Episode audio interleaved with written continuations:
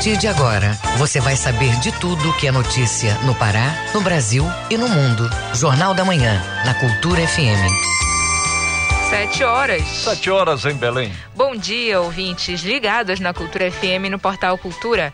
Hoje, segunda-feira, 21 de fevereiro de 2022. Começa agora o Jornal da Manhã com as principais notícias do Pará, do Brasil e do mundo. A apresentação Brenda Freitas e José Vieira. Participe do Jornal da Manhã pelo WhatsApp 985-639937. Mande mensagens de áudio e informações do trânsito repetindo o nosso WhatsApp 985639937. Os destaques da edição de hoje. Fluxo na ponte Douteira liberado para pedestres, motos e bicicletas. Parque aquático da UEPA volta a funcionar para a comunidade acadêmica. Especialista alerta para o risco do uso de anabolizantes. Universidade desenvolve batom feito de pigmentos da fruta jambo. Fotógrafo Laércio Esteves apresenta a exposição Vestígios. Coruja do Mato, batizada de Nairobi, agora recebe visitas durante a semana no Mangal das Garças. Mulheres negras e indígenas ganham espaço para divulgação de trabalhos culturais em Belém. Prefeitura de Belém autoriza pagamento emergencial para trabalhadores das praias de Oteiro. Tem também as notícias do esporte. Clássico Repá termina empatado em 1 a 1. Mascote oficial do Parazão Bampará 2022 é apresentado. E ainda nesta edição, pesquisadores do Pará criticam o decreto que libera a mineração em cavernas protegidas. Frutas caem, legumes e verduras sobem. A dança dos preços segundo as ceasas de todo o Brasil. E o TSE mantém a proibição da propaganda eleitoral nos sites de notícias. Essas e outras notícias agora no Jornal da Manhã. Sete horas, dois minutos. Sete e dois. O Pará é notícia. No Sudoeste Paraense, o governo do estado concedeu na última semana mais de mil cadastros ambientais rurais para moradores dos municípios da região. Além dos cadastros, o governo do estado entregou veículos para a Emater. O governador Helder Barbalho participou da agenda e comenta. São mais de mil cadastros ambientais rurais. Isto é a maior entrega da história uh, da região do Xingu e da história do Pará ao mesmo tempo uh, mil propriedades sendo contempladas, demonstrando a nossa atenção para o setor produtivo. Temos feito parcerias de pavimentação e já estamos alinhando para fazer um grande investimento, levando o asfalto para os bairros, para os distritos, tirando o povo da lama, tirando o povo da poeira, avançando nas estradas vicinais para garantir o escoamento da produção e olhar por quem trabalha no campo. Portanto, lado a lado, trabalhando por Altamira, pelo Xingu e pelo Pará. E daqui a pouco o governador Helder Barbalho estará em Soure, no Marajó, inaugurando mais obras e serviços. E o repórter Edelson Vale antecipa um pouco do que deve acontecer por lá. Mais uma vez, o governo do estado do Pará se faz presente aqui na Ilha do Marajó. Desta vez, o município de Chaves estará recebendo hoje o governador Helder Barbalho, que chegará no município em companhia de secretários estaduais e deputados. Será recepcionado pelo prefeito da cidade, pastor Zequinha, vereadores, secretários municipais e a população chavense. O governador vai entregar à Escola Estadual de Ensino Médio uma Galinhas Barata toda revitalizada. O estabelecimento educacional fica na Avenida Independência, no centro da cidade. Helder Barbalho, o pastor Zequinha, juntamente com as autoridades, estarão inaugurando a nova sede do Centro de Referência e Assistência Social de Chaves, o CRAS. Na ocasião, serão entregues pelo chefe do executivo paraense pequenas embarcações tipo rabeta para o fortalecimento do trabalho no campo na cidade de Marajoara. A previsão de chegada do governador na cidade de Marajoara é para as 11 horas. De Soura, Delson Vale, para o Jornal da Manhã. Promotora de Justiça arquiva reclamação de cliente barrada em academia de ginástica por não ter se vacinado contra a Covid-19 em Santarém. Vamos saber dos detalhes com o nosso repórter Miguel Oliveira, correspondente do Jornal da Manhã em Santarém. Bom dia, Miguel. Bom dia, ouvinte do Jornal da Manhã. Bom dia, Brenda. Bom dia, Vieira. Estamos falando ao vivo de Santarém nesta segunda-feira. São sete horas cinco minutos. A promotora Evelyn Esteve dos Santos, titular da oitava Promotoria de Justiça de Santarém, se manifestou pelo arquivamento da reclamação feita por Alzenete Maria Pedroso de Souza junto à Ouvidoria Nacional de Direitos Humanos por ter sido impedida de ingressar na Academia Bonifite, que lhe exigiu comprovante de vacinação contra a Covid. Alzenete, que se recusa a tomar a vacina, alegou violações de seus direitos à integridade física, exposição de risco à saúde, liberdade, direitos individuais, autonomia de vontade, direitos individuais e liberdade de vir.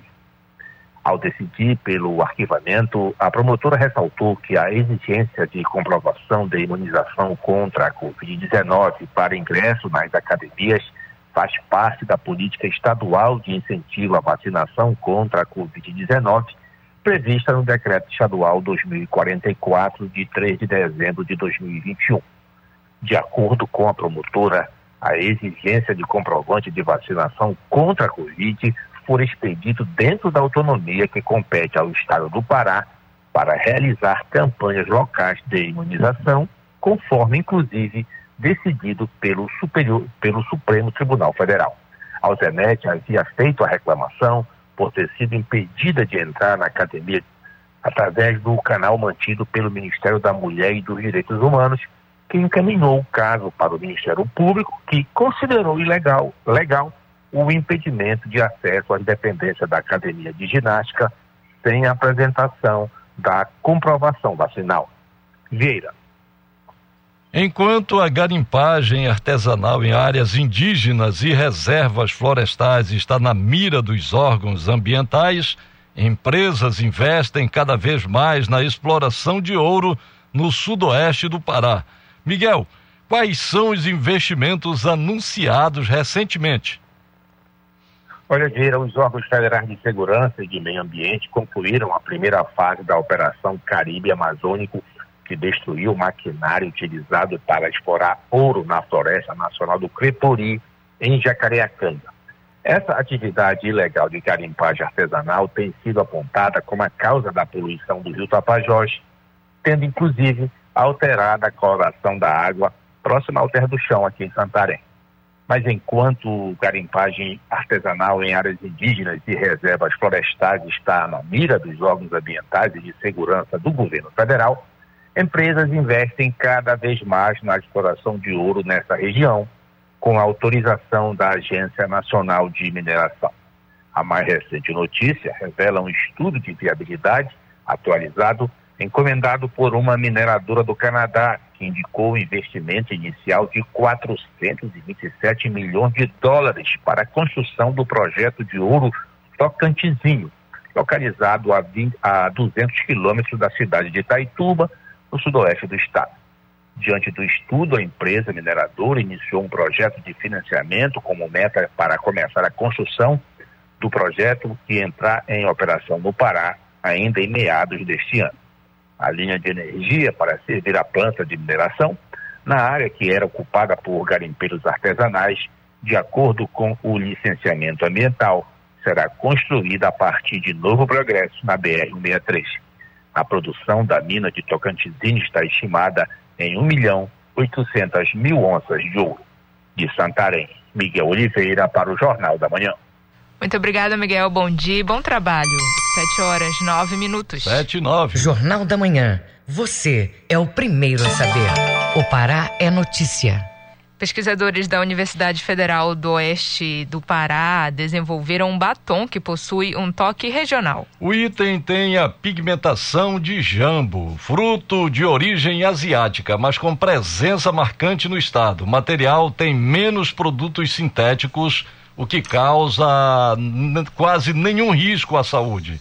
Informações com a repórter Pamela Gomes. Pesquisadores da Universidade Federal do Oeste do Pará, UFOPA, conquistaram a carta patente de invenção para a criação de um batom natural feito com pigmentos extraídos da casca da fruta jambo. Derivado do jambeiro, o jambo vermelho é uma fruta originária da Ásia, mas consumido por muitos brasileiros, principalmente nas regiões norte e nordeste. A aluna da UFOPA e bolsista do projeto, Bruna Cantal, comenta sobre a ideia de criação do batom. A ideia do projeto do batom de jambo começou não comigo, mas com minha orientadora, a professora Cariane, durante a época é, de coleta dos frutos aqui em Santarém, quando as flores caem no chão e aí elas pintam a cidade toda de rosa pink. E aí vendo isso, né, ela era nova aqui na cidade, ela falou: "Nossa, será que isso não dá um pigmento?"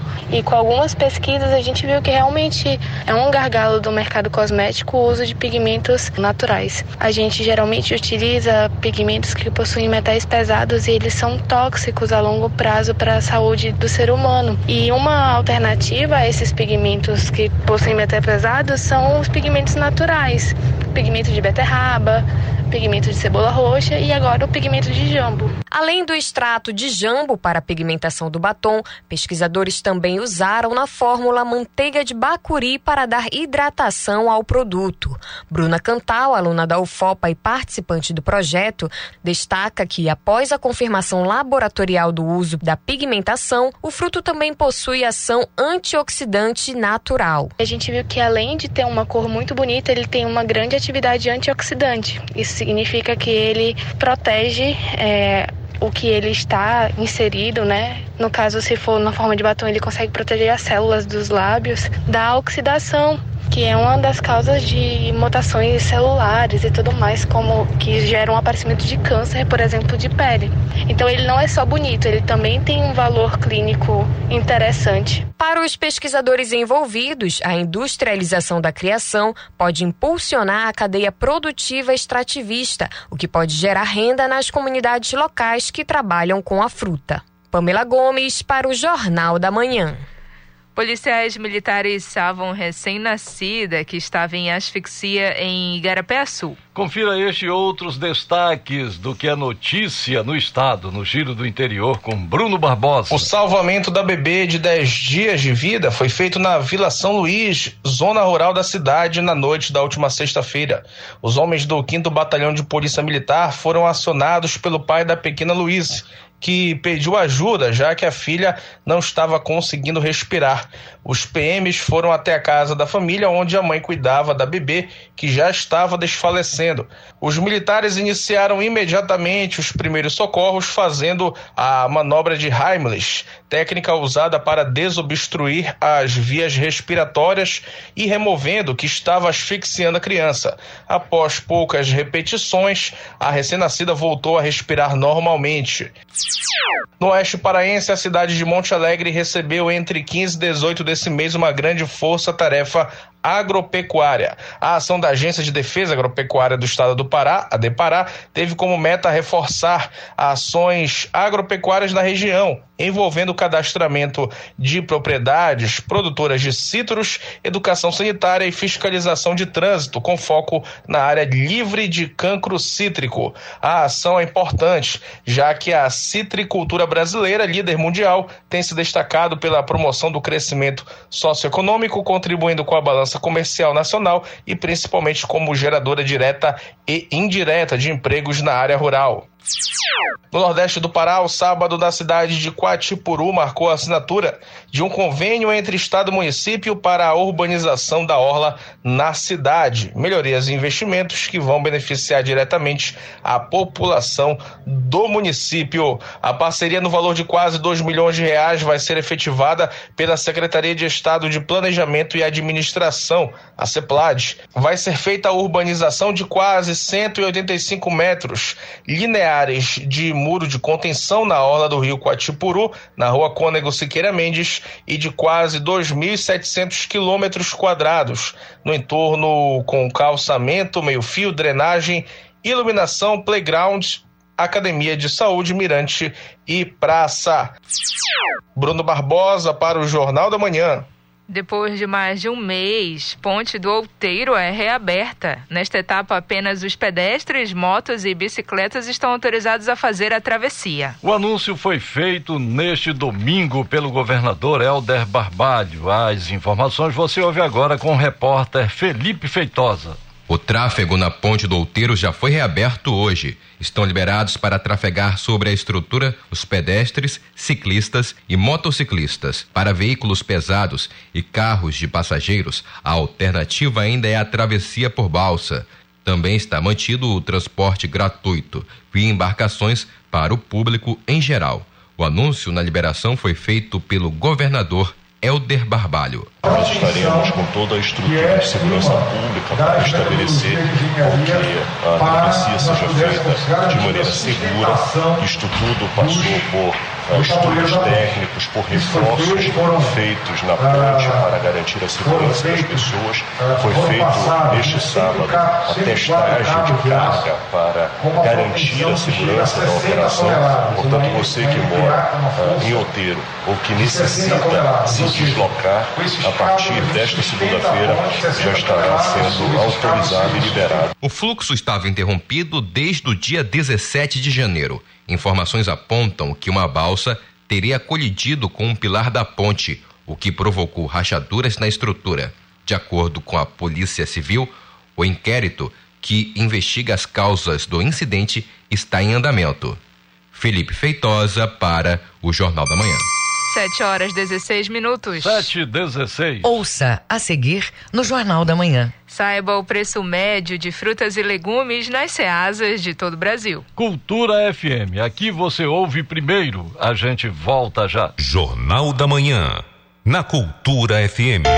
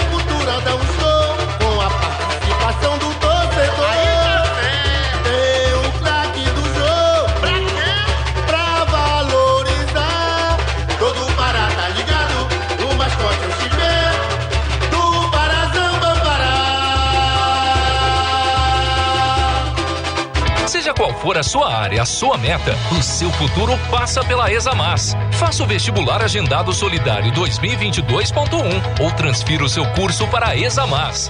Dê esse passo importante e venha aprender com a superestrutura e a equipe qualificada de professores da Examas. Inscreva-se hoje mesmo no vestibular agendado da Examas ou faça transferência externa com condições exclusivas.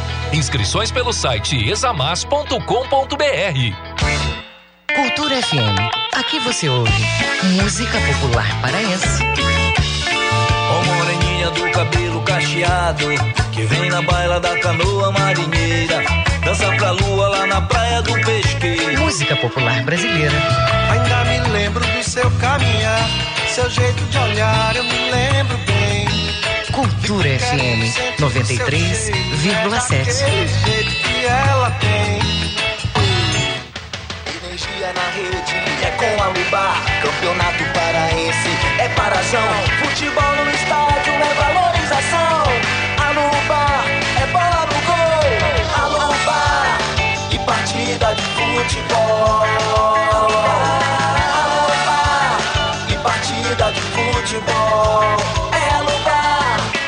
Líder no mercado de cabos elétricos. Alubar, a energia do Brasil até você. Papo é música. Feira do Som. De segunda a sexta, meio-dia. Meus amigos da cultura, fala o Edgar Augusto. Todo dia, de segunda a sexta-feira, ao meio-dia, a Feira do Som. Com lançamentos e muitas novidades. Não percam a Feira do Som, a caminho de 50 anos. Pela Cultura FM.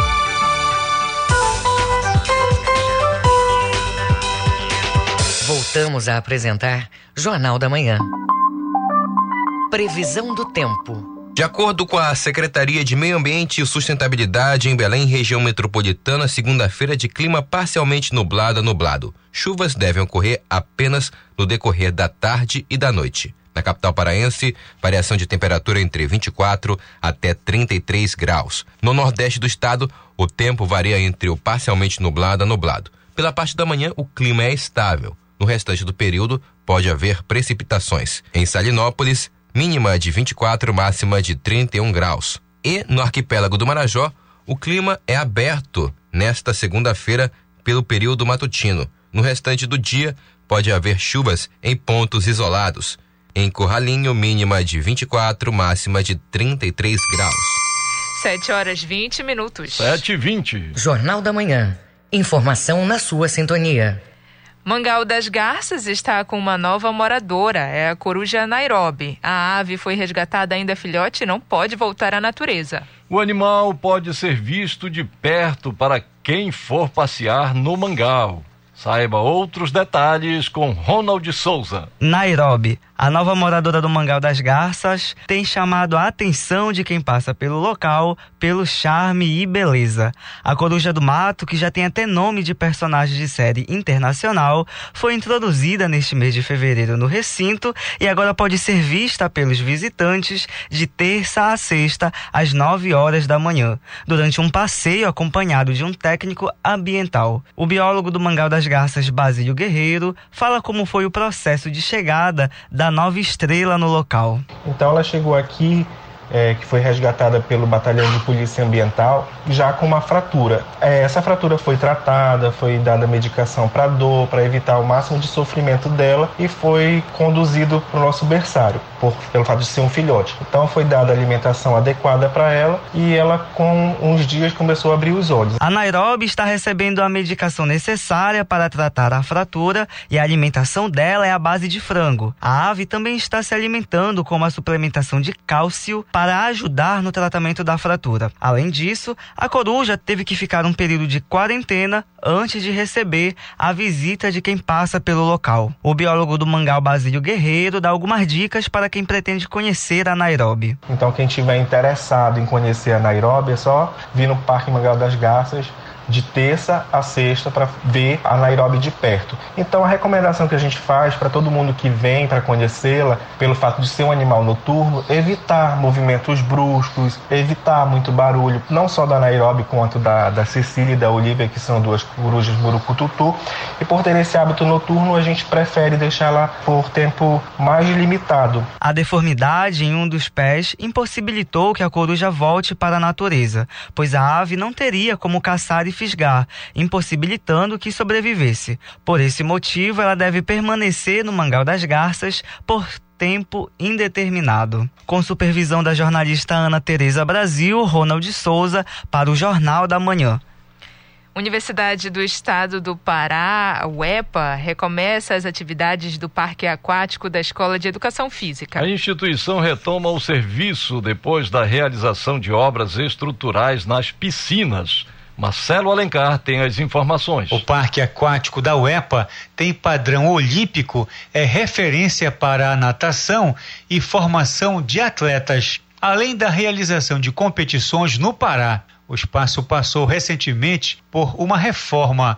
No local foram feitas a impermeabilização das paredes, a troca do revestimento das piscinas e toda a parte elétrica as bombas da casa de máquinas tiveram a capacidade renovada. Também foram restaurados os trampolins, canaletas e o deck no entorno das piscinas. O coordenador da Escola de Educação Física da UEPA, Ismaik Souza, explica mais sobre o processo.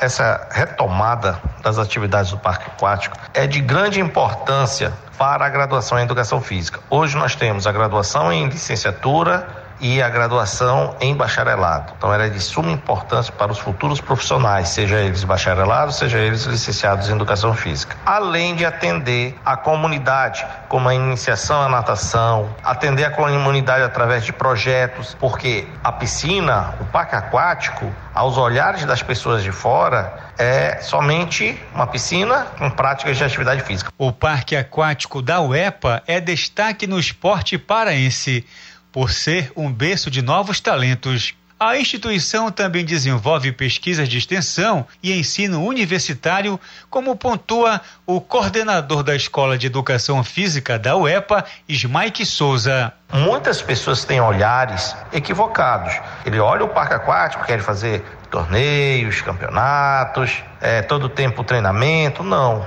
Ele é um ambiente de ensino pesquisa e extensão. É um laboratório onde temos regras, estatutos, né, atividades, e esse espaço é para os nossos futuros professores de educação física. A iniciativa atende cerca de 2 mil pessoas, entre discentes, docentes e comunidade externa anualmente. Em 2012, foi sede do Campeonato Sul-Americano de Desportos Aquáticos. Marcelo Alencar para o Jornal da Manhã. Governador Helder Barbalho inaugurou neste domingo o trecho da rua Padre Bruno Sec, no bairro do Bengui. A antiga rua Iamada vai beneficiar os moradores da localidade com mais opções de tráfego. O repórter Diogo Puget tem as informações. O tráfego na Ponte do Outeiro já foi reaberto hoje. Estão liberados para trafegar sobre a estrutura os pedestres, ciclistas e motociclistas. Para veículos pesados e carros de passageiros, a alternativa ainda é a travessia por balsa.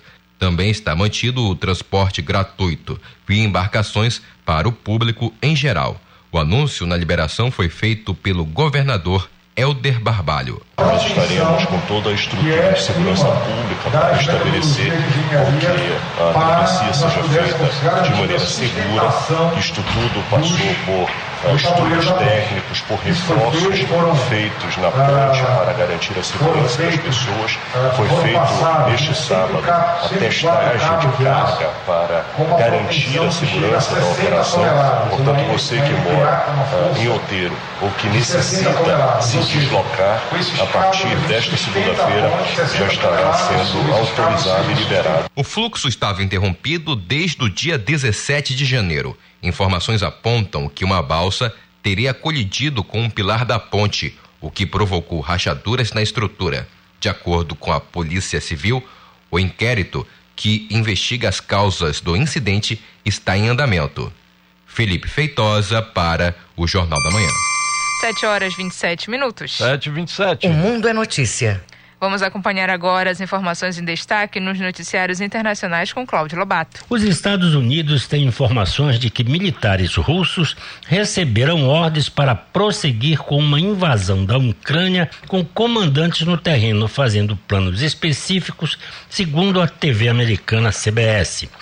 A inteligência americana indica que eles estão fazendo tudo o que os comandantes americanos fariam quando obtivessem a ordem de prosseguir, disse David Martin, correspondente de Segurança Nacional da CBS News. No domingo, o ministro da Defesa de Belarus, Viktor Krenin, anunciou a continuidade dos exercícios militares conjuntos com a Rússia em meio ao aumento das tensões na região. Com isso, os soldados russos permanecerão no país vizinho, que faz fronteira com o norte da Ucrânia, por mais tempo. A previsão era que os exercícios terminassem neste domingo. De acordo com a última avaliação de inteligência dos Estados Unidos, a Rússia agora tem cerca de 75% de suas forças posicionadas contra a Ucrânia, disse a CNN um funcionário do governo americano. O primeiro-ministro israelense Naftali Bennett declarou neste domingo que um acordo sobre a questão nuclear iraniana é iminente e alertou para sua fragilidade em comparação com o precedente alcançado em 2015. Israel, considerado por especialistas como a única potência nuclear do Oriente Médio, acusa o Irã de buscar adquirir armas nucleares, o que a República Islâmica nega. Na quinta-feira, os Estados Unidos informaram progressos substanciais das negociações em andamento em Viena, destinadas a salvar o acordo nuclear iraniano de 2015, considerando um acordo possível nos próximos dias. O acordo de 2015 entre Irã e as potências ocidentais, bem como a Rússia e a China, permitiu o levantamento de sanções econômicas internacionais contra o Irã em troca de limitações estritas de seu programa nuclear.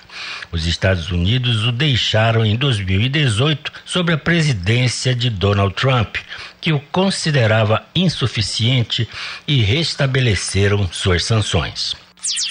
Os últimos caminhões estavam sendo rebocados neste domingo na capital do Canadá, calma pela primeira vez em três semanas, depois que uma operação policial encerrou um longo protesto contra as medidas anti-Covid.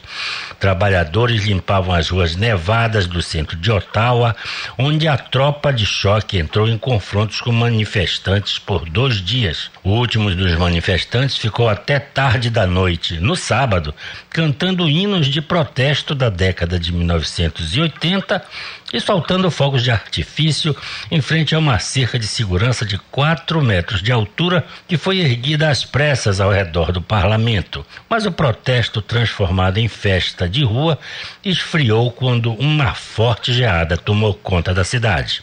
Na manhã deste domingo, a polícia vigiava vários postos de controle que restringiam o acesso a uma grande área do centro de Ottawa, enquanto um forte destacamento de forças de segurança ocupava o terreno conquistado pelos caminhoneiros. Com informações da agência France Press e UOL Internacional, Cláudio Lobato para o Jornal da Manhã. 7 horas 31 minutos. 7 31 Ouça a seguir no Jornal da Manhã. Clássico Repá termina empatado em 1 a 1. É daqui a pouco aqui no Jornal da Manhã. Não saia daí, a gente volta já. Estamos apresentando Jornal da Manhã. ZYD 233, 93,7 MHz. Rádio Cultura FM, uma emissora da Rede Cultura de Comunicação. Fundação Paraense de Rádio Difusão. Rua dos Pariquis, 3318. Base operacional, Avenida Almirante Barroso, 735. Berlim, Pará, Amazônia, Brasil. Para construir ou reformar, é melhor ter sempre em quem confiar.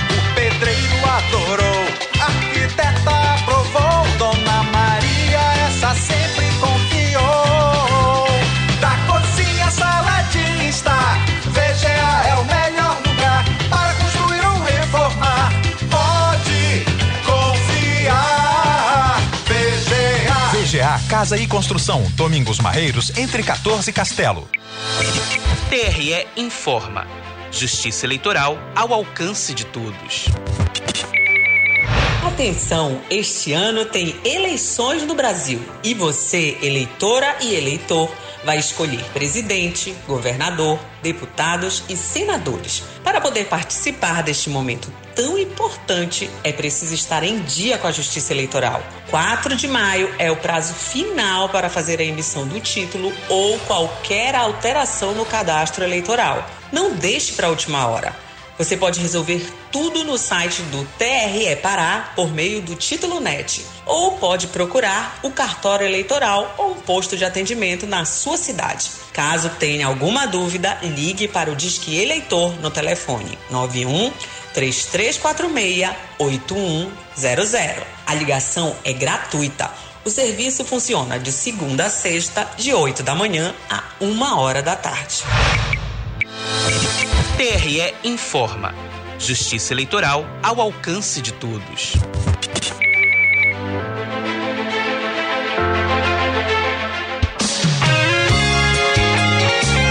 O ritmo contagiante do Brega, no calor amazônico. As músicas, a história, o cenário. Brega, patrimônio imaterial e cultural do estado do Pará. As Marcantes, de segunda a sexta-feira, das seis às sete da noite. Cultura FM 93.7. Voltamos a apresentar Jornal da Manhã. Tábuas de Marés. De acordo com o portal Tábua de Marés, em Belém, a maré fica baixa daqui a pouco às 9h23 da manhã. Ela sobe às duas e um da tarde e volta a descer às 9 e 49 da noite. Em breves, na Ilha do Marajó, Maré seca às 9h20 da manhã. A única maré cheia do dia é prevista para 4h46 da tarde e maré baixa às 9h46 da noite. E em Salinópolis, pré-mar daqui a pouco às 9h50 da manhã. Baixa mar às 5 da tarde e a segunda maré cheia do dia está prevista para 10 e 7 da noite. 7 horas 34 minutos. 7 e 34 Esporte. Mascote oficial do Parazão Bampará 2022 é apresentado. Clássico Repá termina empatado em 1 um a 1. Um.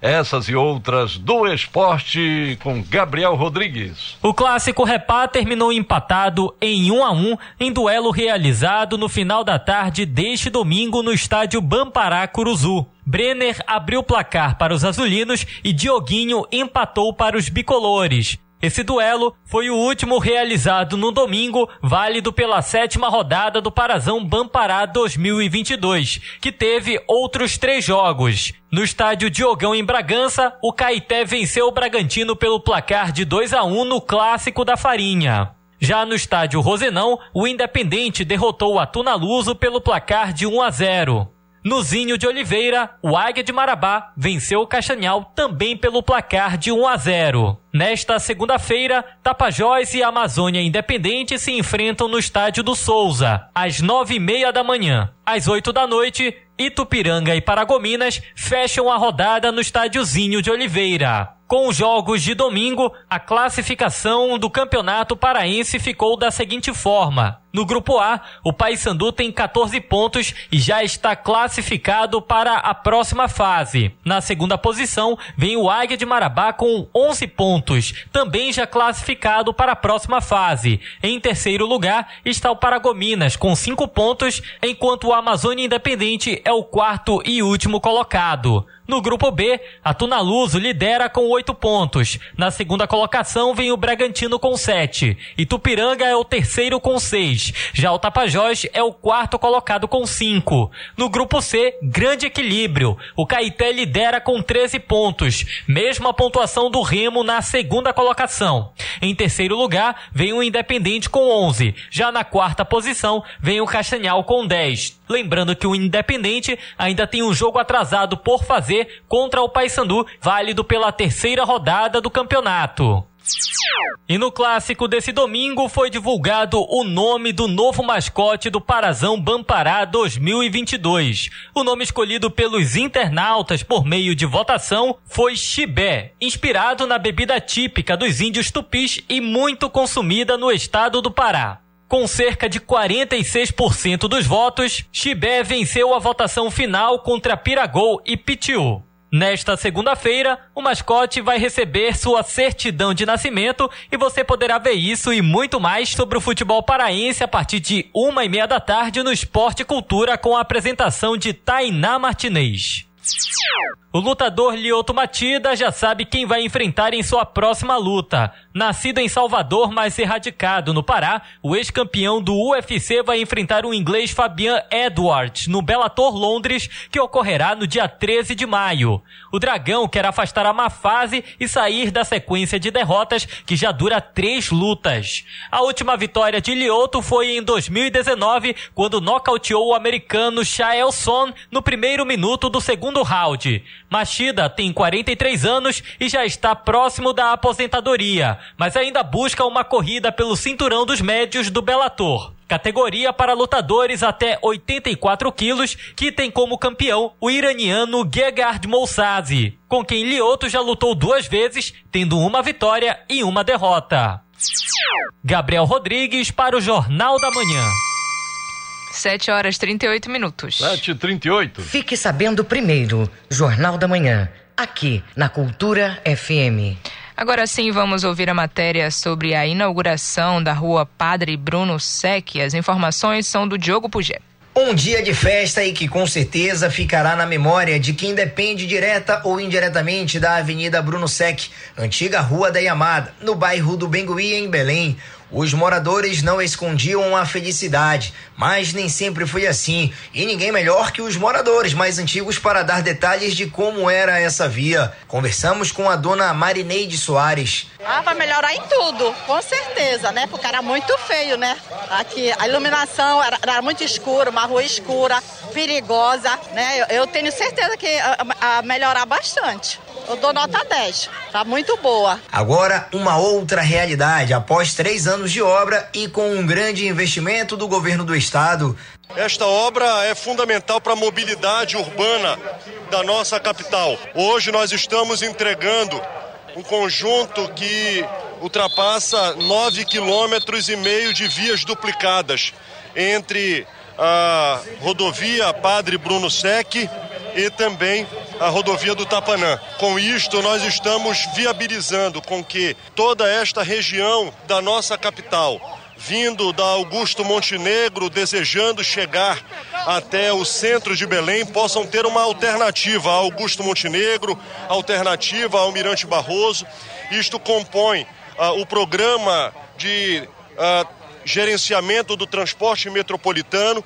As obras envolveram serviços de drenagem, duplicação, pavimentação, calçadas com acessibilidade, ciclofaixa, sinalização, nova iluminação pública e urbanização. Resumindo, tudo isso para contribuir com a qualidade de vida de aproximadamente 500 mil pessoas. Com esta entrega, num valor que se aproxima a 120 milhões de reais de 9,6 quilômetros de via duplicada, certamente facilita com que o planejamento urbano e o crescimento da nossa capital possam acontecer de maneira adequada. A programação teve ainda um passeio ciclístico para que todos pudessem conhecer a avenida de ponta a ponta. Diogo Pugé para o Jornal da Manhã. Jornal da Manhã, na Cultura FM. Prefeitura de Belém autoriza o pagamento de auxílio emergencial para trabalhadores de outeiro. Recebem os trabalhadores informais que atuam na ilha. Ouça na reportagem de Marcelo Alencar. Os permissionários de barracas cadastrados vão receber quinhentos reais durante seis meses. Já os auxiliares e trabalhadores ambulantes do comércio em geral vão receber trezentos reais. O incentivo financeiro faz parte das ações da Prefeitura de Belém para levar serviços aos moradores de Oteiro e benefícios que reduzam o impacto econômico após o choque da balsa com um dos pilares de sustentação da ponte. O prefeito de Belém, Edmilson Rodrigues, comemora a iniciativa. O cadastro está pronto e o pagamento será feito ainda neste final de mês.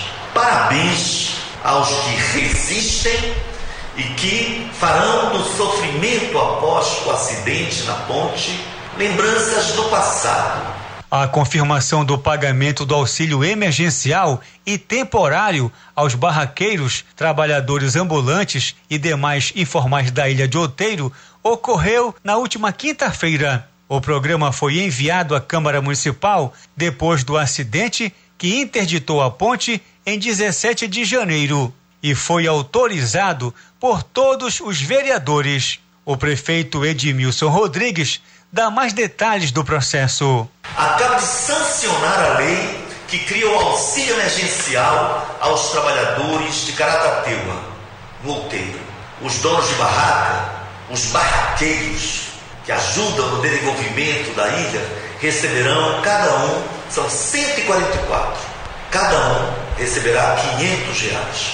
5 milhões de reais vão ser investidos nas áreas do serviço social, de cidadania, saúde, mobilidade, economia, segurança e infraestrutura por meio do Banco do Povo de Belém. Marcelo Alencar para o Jornal da Manhã. Centrais de abastecimento em todo o país detectam queda nos preços das frutas que chegam ao consumidor. Em contrapartida, os legumes e verduras tiveram aumento no mesmo período. Repórter Leandro Martins, da Rádio Nacional, em Brasília, tem as informações. Os números da economia. As frutas cítricas, como a laranja, estão mais baratas nas ceasas das capitais, que são as centrais de abastecimento. O motivo é a queda na procura pela fruta neste ano, enquanto a produção não se alterou. O preço da laranja baixou em torno de 20% nas capitais Fortaleza e Recife. Os dados estão no segundo boletim mensal Pro-Horte da Conab, a Companhia Nacional de Abastecimento, que foi apresentado nesta semana. Segundo o boletim, o mamão também esteve mais em conta no último mês. A variação de preço, para menos, esteve entre 20% e 25%. Outras frutas também ficaram mais baratas em janeiro deste ano, em relação ao mesmo período em 2021. Um exemplo é o caque, custando 45% a menos. E ainda a pitaia, lixia, cereja, abacate, figo, carambola e o limão, com redução entre 20% e 40%.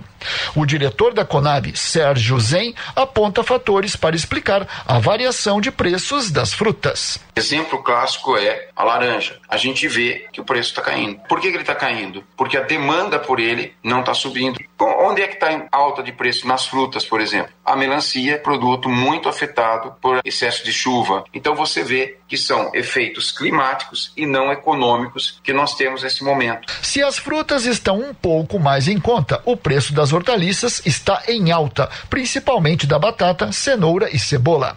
O gerente substituto de estudos do mercado hortigranjeiro da Conab, Arthur Vasconcelos, explica o motivo. A cenoura foi a hortaliça que mais variou de preço, né, para cima. Nós tivemos uma diminuição da oferta de Minas Gerais, que é o principal estado fornecedor nesse momento, e ele abastece praticamente todas as ceasas. As variações chegaram até 138% nas ceasas Ceará. Segundo Arthur Vasconcelos, o preço da cebola também deve continuar aumentando. Isso porque, devido ao clima dos últimos meses, com a seca rigorosa no Rio Grande do Sul e chuvas acima da média em Minas Gerais e Bahia, a produção atual da cebola está praticamente concentrada em Santa Catarina e, portanto, a oferta desse produto está insuficiente para abastecer todo o país. E para conter a alta desse vegetal, deve haver importação nos próximos meses. Da Rádio Nacional em Brasília, Leandro Martins. 7 horas 46 minutos. 7 e 46 Ouça a seguir no Jornal da Manhã. TSE mantém proibição da propaganda eleitoral nos sites de notícias. Cultura FM, aqui você ouve primeiro, a gente volta já. Você está ouvindo Jornal da Manhã.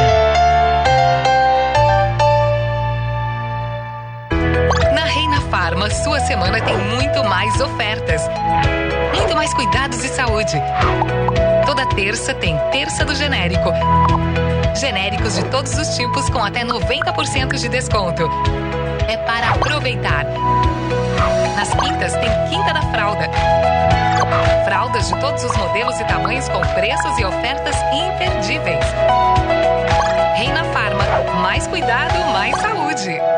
Venha abastecer seu comércio ou sua casa no Atacadão, o seu parceirão de verdade que negocia de perto para você ter sempre os preços mais baixos. Só mesmo o maior atacadista do Brasil, que também oferece facilidade de pagamento com as principais bandeiras de cartões de crédito e vales alimentação. Com o Atacadão é certeza de comprar muita variedade e ter muita economia. Aproveite! Atacadão, lugar de comprar barato. Consulte as bandeiras de cartões de crédito e vales alimentação aceitas em atacadão.com.br barra lojas.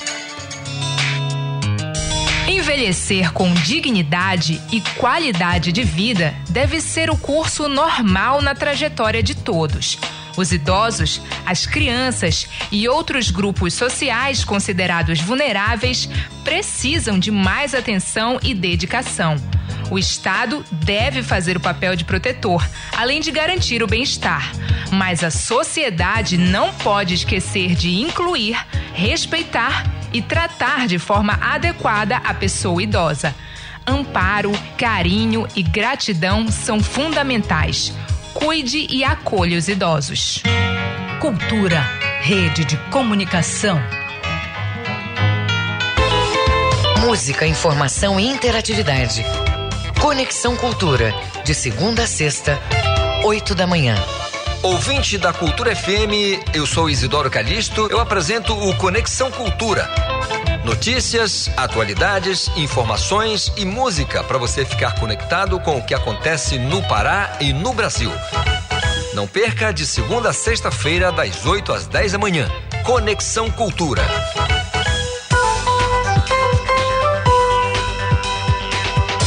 Voltamos a apresentar Jornal da Manhã. Previsão do tempo. Os dados da Secretaria de Meio Ambiente e Sustentabilidade apontam para um tempo parcialmente nublado a nublado, com previsão de chuvas a qualquer hora do dia. Em Oriximiná, a mínima de 24, máxima de 30 graus. No sudoeste paraense, podem haver chuvas logo pela parte da manhã. À tarde e à noite, as precipitações são em menor intensidade. Em Itaituba, a variação de temperatura fica entre 21 até 31 graus. E, no sudeste paraense, a possibilidade de chuvas intensas à tarde e à noite. No município de Marabá, a mínima é de 24 e a máxima chega aos 33 graus. 7 horas 40 e 50 minutos. 7 e 50. Os números da economia. As criptomoedas são um tipo de investimento seguro e rentável?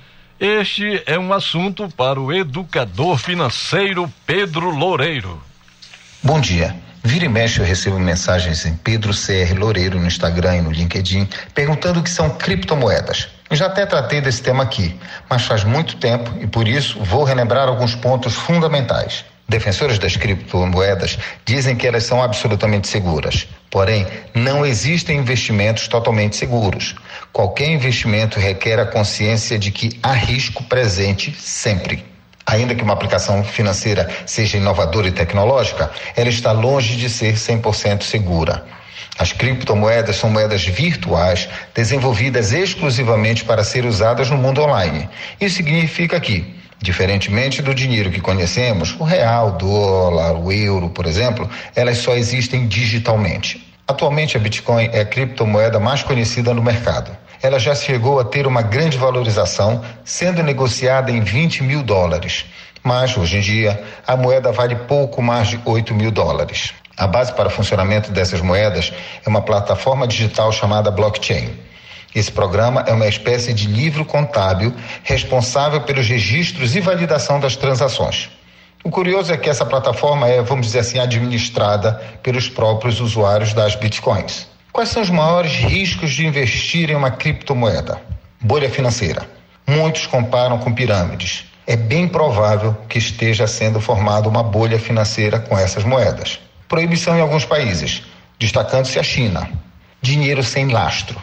As bitcoins existem apenas no mundo virtual, não apresentam nenhuma forma de comprovar seu valor. Elas não têm lastro. Muita volatilidade. Hoje em dia está menor que anos atrás, mas ainda é grande. O risco de pirataria e fraudes. Por ser um sistema relativamente novo, poucos sabem como guardar suas moedas com segurança. Essa falta de conhecimento é uma porta aberta para hackers, vírus e outros problemas do mundo virtual. Inclusive, muita gente já perdeu suas criptomoedas para ladrões virtuais. Além do mais, apesar do blockchain ser um sistema aberto e que todos têm acesso, isso não significa que não possa haver fraudes. Recentemente, uma bolsa que lidava com as criptomoedas, a Hong Kong GBL, eh, fechou sem aviso prévio em novembro de 2017. Como consequência, vejam bem, a consequência desse fechamento 4,1 milhões de dólares em bitcoins sumiram, deixando seus investidores no hora veja. Por fim, não existe regulamentação específica. Colocar seu dinheiro, sua economia em algo que não é regulamentado é muito risco. Além disso, temos os tradicionais riscos do mercado financeiro. Se alguém me perguntar, alguém vai ganhar dinheiro? Sim, inclusive muita gente já ganhou fortunas com criptomoedas assim como nas bolhas ou pirâmides. Quando alguém me pergunta se deve investir em criptomoedas, eu digo: tua cabeça é teu guia. Eu sou Pedro Loureiro, professor de Administração de Contabilidade, para o Jornal da Manhã. Jornal da Manhã. Você é o primeiro a saber. Supremo Tribunal Federal mantém a proibição da veiculação de propaganda eleitoral nos portais de notícias. Seis dos onze ministros do tribunal rejeitaram a representação da Associação Nacional dos Jornais que argumentava a inconstitucionalidade da medida. Ouça na reportagem de Vitor Ribeiro, da Rádio Nacional de Brasília. Política. O Supremo Tribunal Federal manteve o artigo da lei eleitoral que proíbe a propaganda política paga nos portais de notícias. A ANJ, Associação Nacional dos Jornais, alegava que essa proibição violava a Constituição Federal. Dos 11 ministros do STF, seis rejeitaram os argumentos da associação que representa os donos dos jornais.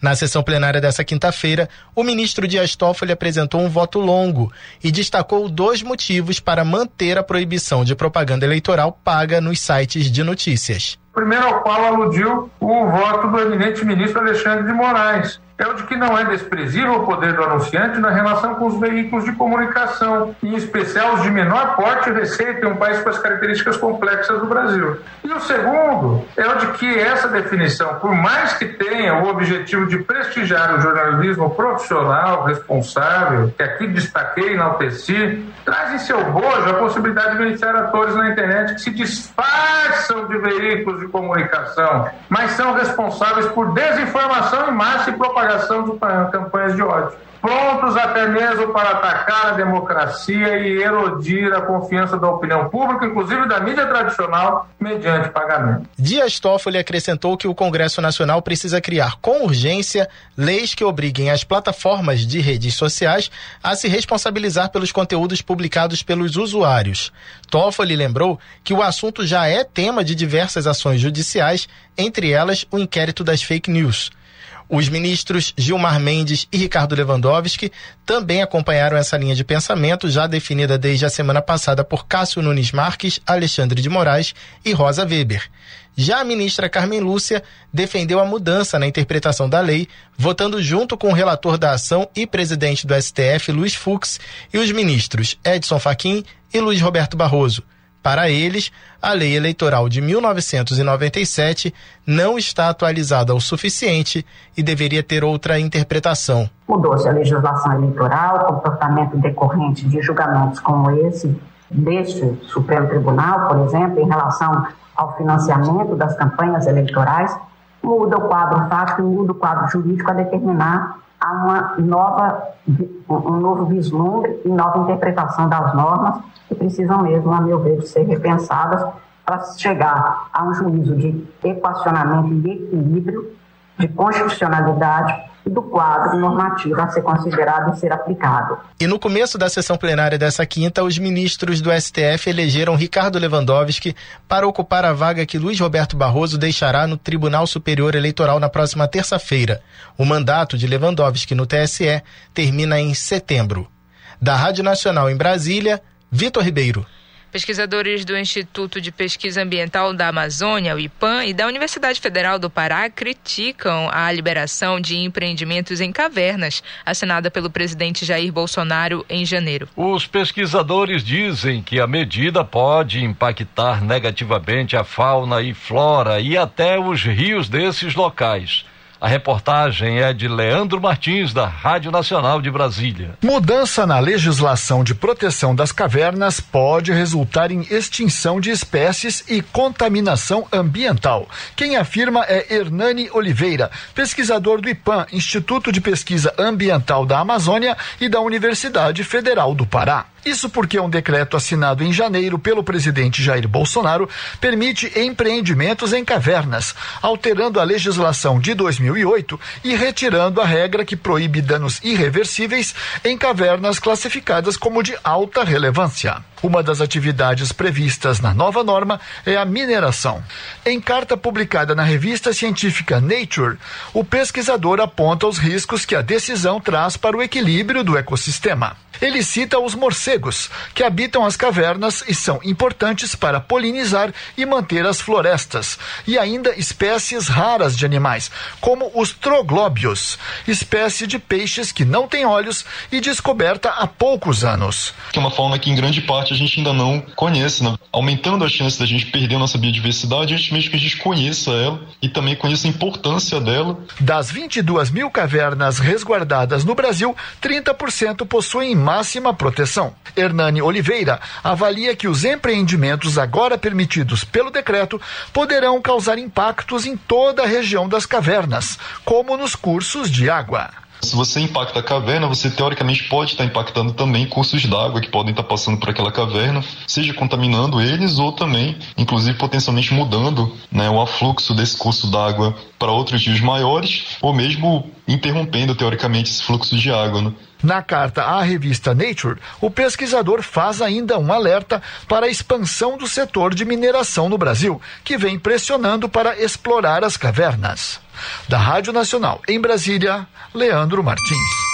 7 horas e 59 minutos. 7 e 59 termina aqui o Jornal da Manhã desta segunda-feira, 21 de fevereiro. A apresentação Brenda Freitas. E José Vieira. Se você quiser ouvir essa ou outras edições do Jornal da Manhã, acesse a conta do Jornalismo Cultura no castbox.fm. Outras notícias você confere a qualquer momento na nossa programação. Vem aí o Conexão Cultura. Um bom dia a todos e até amanhã. Bom dia para você. O Jornal da Manhã é uma realização da Central Cultura de Jornalismo.